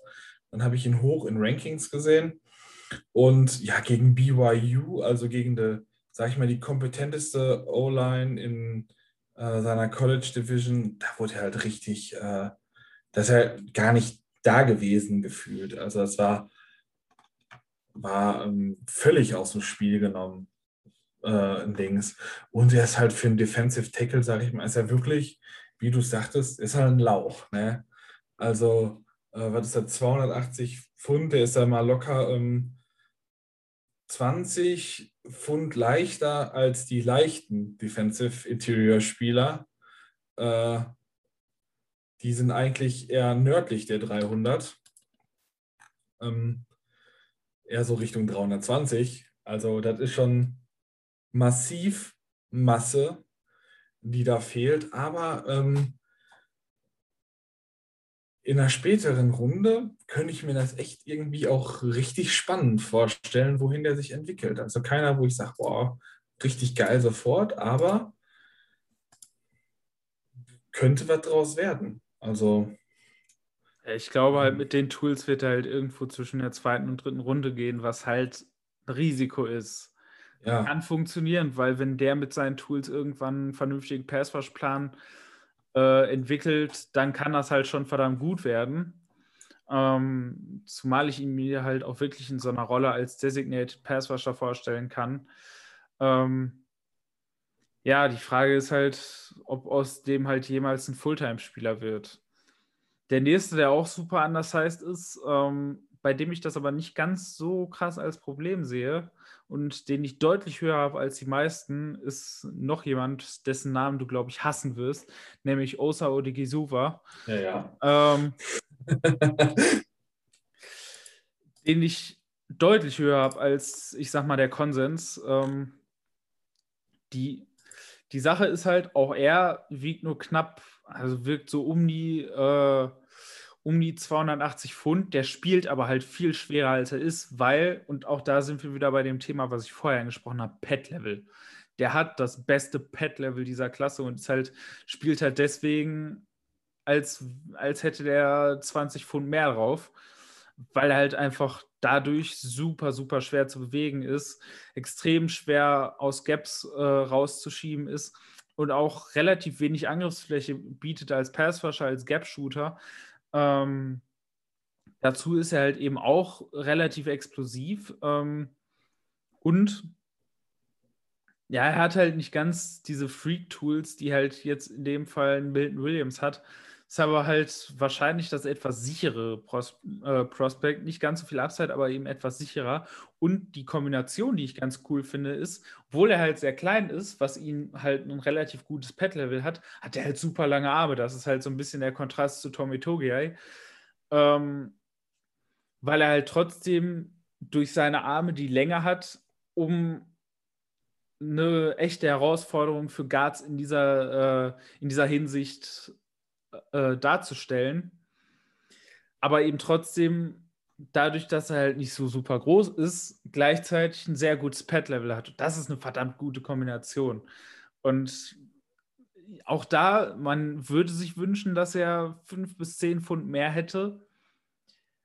Aber auch das ist ein sehr interessanter Spieler und ich bin mal gespannt. Also ich kann ihn mir auch alles auf 3-Tech äh, limitiert, aber ich kann es mir trotzdem sehr gut vorstellen. Wenn wir jetzt mal von 3-Tech weggehen möchten, ähm, kommt man natürlich auch noch zu den Nose-Tackeln. Da sieht es auch nicht viel besser aus. Ich sag mal, da kann man eigentlich so Mitte Runde 3 kann man anfangen, daran zu denken, der beste Nose-Tackle meiner Meinung nach ist der Liam McNeil.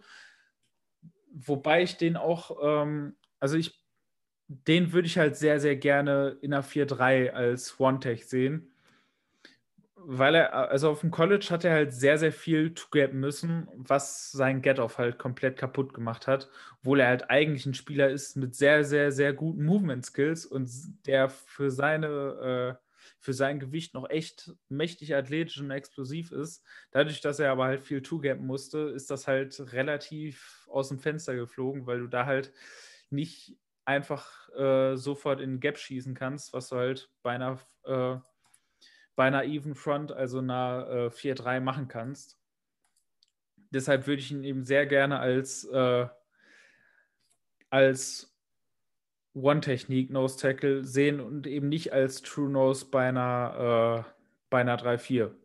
Deswegen, also wenn der in eine 4-3 kommt, dann bin ich da sehr gespannt, weil ich glaube tatsächlich, dass der auch die Athletik hat, um dazu noch äh, ein gewisses Element als Passrusher dazu zu bieten, und Nose Tackles, die halt durchaus auch noch solide Passrusher sind, zusätzlich zu der Tatsache, dass McNeil halt ein wirklich, wirklich guter Run-Defender ist, das kann schon relativ wertvoll sein. Ähm, deshalb spannender Pick auch. Ich bin mal ich hoffe nur halt, dass er die richtige Rolle, kriegen wird.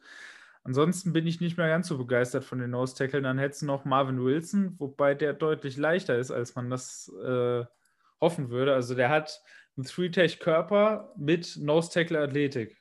Also und selbst für einen Nose-Tackle keiner sehr guten, keiner sehr guten Athletik. Ist ein guter Run-Defender.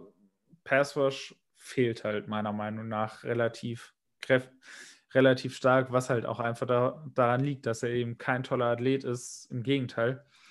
Und der ist bei seinem Pro Day mit nur knapp über 300 Pfund angekommen und hat trotzdem athletische, äh, Test, äh, athletische Resultate gehabt, die am unteren Ende der Skala waren. So, da, fra da fragt man sich halt, was will man mit so einem Spieler machen? So, ist zu unathletisch für einen normalen Three-Take, bisschen leicht für einen Nose-Tackle. Boah, und sein Tape letztes Jahr war halt auch nicht so besonders und ja, wenn man True Nose Tackle, so eine Zero-Technik für eine 3-4 will, dann wird man halt auf sofort fündig bei äh, Tyler Shelvin. Aber das ist halt, der kann halt nichts anderes. Das ist ein Runstopper. Das ist ein super schwerer Nose Tackle. Das ist halt wirklich ein Brocken, den packst du einmal in die Mitte. Da bleibt der. Der bewegt sich nicht nach links, der bewegt sich nicht nach rechts, der bewegt sich nicht nach vorne, nicht nach hinten. Der ist halt da. So, so einfach kann man das sagen, aber den kriegst du da halt auch nicht weg, wenn er da ist. Das ist es halt einfach, aber als, der hat halt einfach überhaupt gar keinen Upside als Passwasher. Ja, aber bei dem ist halt auch, also bei Tyler Sheldon aus LSU, äh, der hatte auch irgendwie so, ja, sag ich mal, Weight-Issues. Also da hast du dann zwischendurch gelesen, dass er doch mal 30 Pfund schwerer war und sonstiges. Also klingt immer noch so ein bisschen, ähm, ja, ich sag mal, ähm, Personal Problems, Fitness Problems. Da würde ich vielleicht später einen Flyer zu nehmen. Ähm, ich sehe Marvin Wilson, sehe ich eine Chance drin, denn ähm, in 18, 19 war es ein echt guter Spieler äh, und sein 2020 hat ihm halt total wehgetan. Da äh, hat er glaube ich, auch selber gehofft, dass er nochmal irgendwie ein bisschen im Draft nach oben gehen könnte. Und dann hat er aber mit einer Verletzung auch gespielt, soweit ich das alles gelesen habe.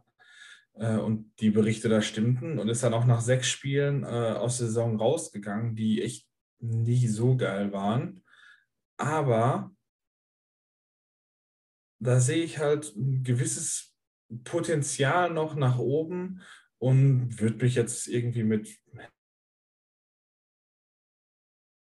ja, in einem unserer Drittrunden-Picks, wie das Board fällt, könnte ich mich vielleicht mit anfreunden, aber in der vierten finde ich, äh, wäre das eine echt gute Möglichkeit, äh, so jemanden zu holen, weil er für mich halt doch ein gewisses Maß an Upside mitbringt, wenn halt seine Medicals in Ordnung sind.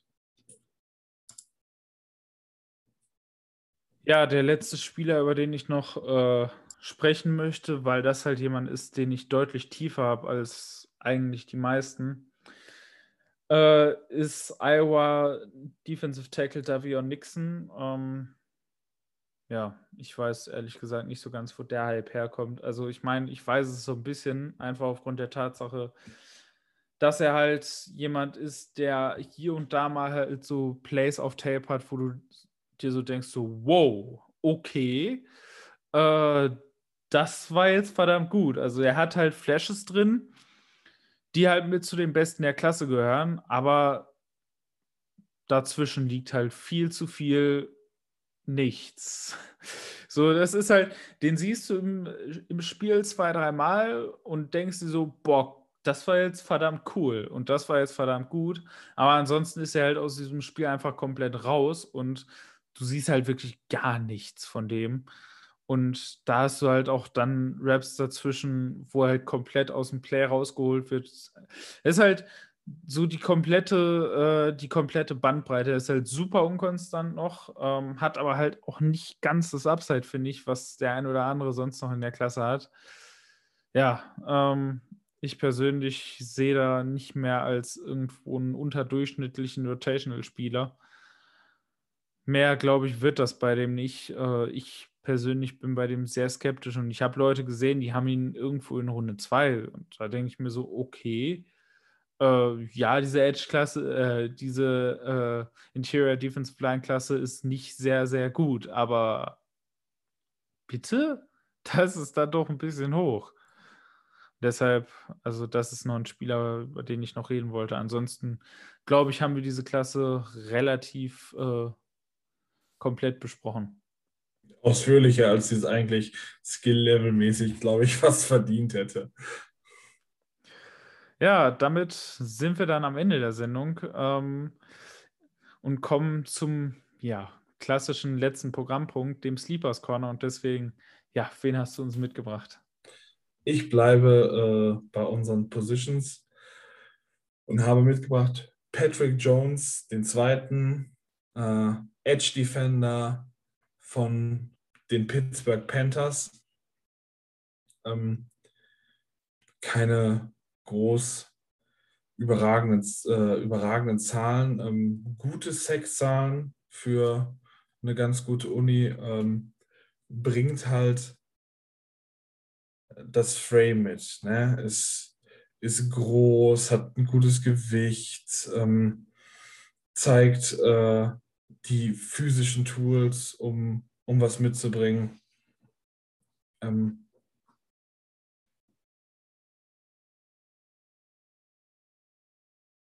tut dann den gegnerischen Tackles auch gerne mal weh. Äh, hat auch einige Pass-Rushing-Moves schon drin, aber sein Problem ist irgendwie so in der unteren Körperhälfte, ja, so vorne er die normalen Moves gut zeigt, mit den Händen ordentlich arbeitet.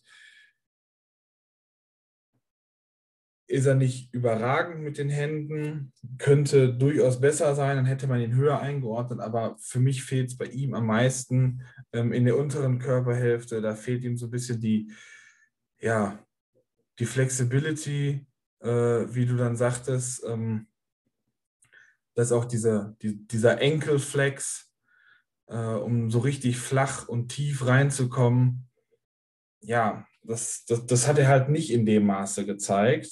Aber in der späten ähm, Runde ist so, wenn man sich ihn so anguckt, ist so, oh, wann gibt denn endlich mal Gas?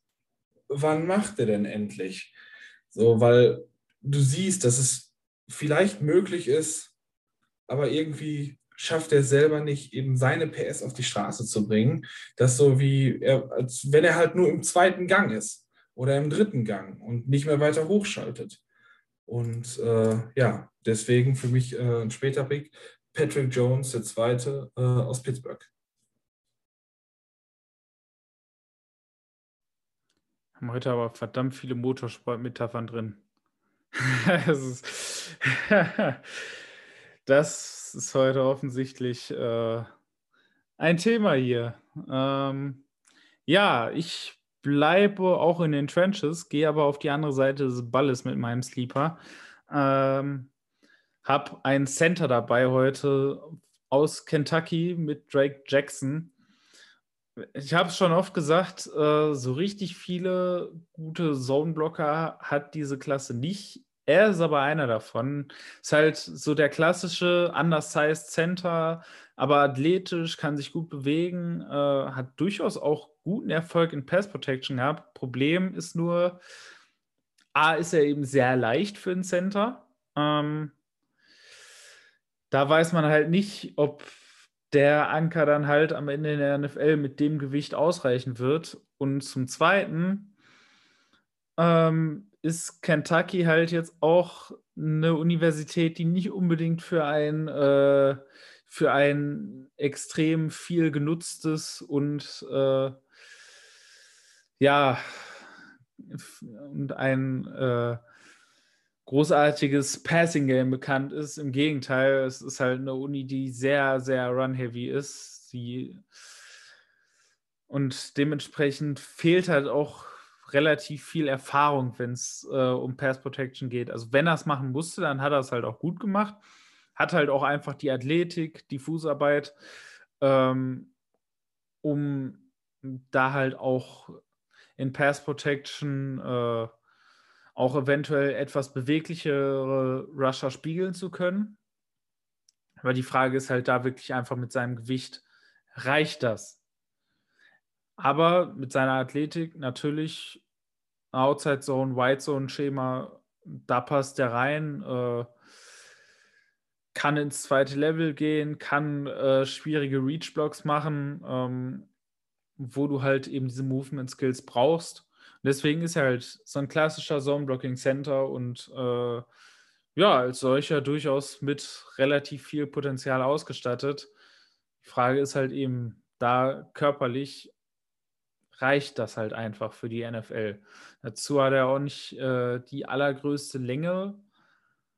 Haben wir ja schon gesagt, das ist Inside nicht ganz so bedeutend wie draußen, aber eben trotzdem nicht komplett zu vernachlässigen, zumindest nicht bei, äh, bei den Maßen, die er halt hat. Und deshalb ist er da an vielen Stellen sehr stark am unteren Rand. Und ähm, ja, es wird spannend sein zu sehen, äh, wie er das am Ende hinkriegen kann. Aber grundsätzlich kann ich mir vorstellen, so als, Devel als Developmental Guy äh, für eine Zone Blocking Offense da passt er ganz gut rein. Ja, damit sind wir jetzt auch am Ende dieser, ich, ich möchte sagen, Doppelpreview. Entsprechend lang ist es dann auch am Ende geworden. Mit der vorletzten Folge. Äh, wir hören uns dann nächste Woche wieder da wird es dann nochmal eine sehr kurze Position Preview geben zu den Titans und ansonsten werden wir uns da dann natürlich nochmal ausgiebiger auch über Draft-Strategie und so weiter unterhalten, weil dann geht es ja wirklich sehr stark Richtung NFL Draft. Ihr habt es ja auch gesehen, unsere Position Previews sind äh, mitten drin. Auch das wird jetzt die nächste Woche täglich weitergehen. Ähm, nächstes Wochenende kommen dann auch äh, Big Boards und so weiter. Also wir gehen jetzt wirklich in die finale Phase rein. Ihr werdet äh, bis zum Draft von uns jeden Tag hören oder sehen, lesen, was auch immer. Also ihr werdet uns jetzt die nächsten zwei Wochen nicht mehr los. In dem Sinne wünsche ich euch viel Spaß damit und äh, Skoll. Skoll.